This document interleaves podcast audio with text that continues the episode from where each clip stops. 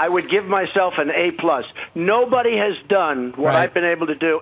Wir versuchen auch da, wo es Meinungsunterschiede gibt, die Leute zusammenzusetzen und zu sagen, wie ist unser Blickwinkel, wie ist der Blickwinkel aus der amerikanischen Seite und dann Lösungen zu finden, Kompromisse, die für beide gut sind. Das Handelsblatt Morning Briefing von Sven Affüppe. Guten Morgen allerseits. Es ist mit das Schlimmste, was einem Regierungschef passieren kann. Schon vor dem Abflug von Kanzlerin Merkel zu US-Präsident Trump zeichnete sich ab, dass die Auslandsreise nicht von Erfolg gekrönt sein wird.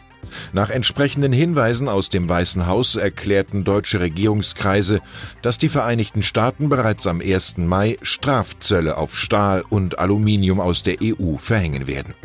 Alle Versuche, das auf politischem Wege zu verhindern, sind offenbar gescheitert. Wir lernen, Menschen zu demütigen, gelingt Trump auch ohne Twitter. Dass Angela Merkel dennoch in den Flieger nach Washington gestiegen ist, muss man ihr hoch anrechnen. Sollte es zu einem Handelskonflikt mit dem transatlantischen Partner USA kommen, steht für Europa und vor allem für Deutschland viel auf dem Spiel. Ein Handelskrieg ist kein Nullsummenspiel. Er kennt nur Verlierer. Wie anders war der Besuch von Frankreichs Präsident Macron in diesen Tagen bei Trump. Staatsempfang mit militärischen Ehren, zwei Männer streichelnd und Händchen haltend im Weißen Haus. Es hätte mich kaum verwundert, wenn es noch zum kommunistischen Bruderkuss gekommen wäre.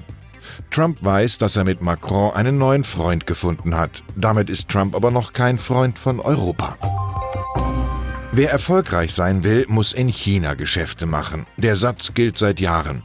Doch so ganz genau wusste man bisher nicht, wie eng die wirtschaftlichen Beziehungen zwischen der deutschen und chinesischen Wirtschaft sind. Meine Kollegen Ulf Sommer, Shahua und Thomas Jahn haben wochenlang diese Frage recherchiert. Das Ergebnis ist eindrucksvoll. Allein die DAX 30 Konzerne erwirtschaften mit ihren etwa 700 Tochtergesellschaften gut 15 Prozent ihrer Umsätze oder knapp 200 Milliarden Euro in China. So viel wie noch nie. Aber Vorsicht, Deutschlands Manager können nur so lange entspannt sein, wie das Reich der Mitte weiter wächst. Anderenfalls kann die China-Droge schnell zu gefährlichen Abhängigkeit führen. Mit China ist es zunehmend wie im richtigen Leben. No risk, no fun. Damit die CDU weder langweilig noch altmodisch wird, will Generalsekretärin Annegret Kramp-Karrenbauer eine sogenannte Zuhörtour starten. Ein Wort, das nur der Funktionärsapparat einer verkopften Partei kreieren kann. 40 Termine sind in den nächsten Wochen geplant. 2020 soll eine Antworttour folgen.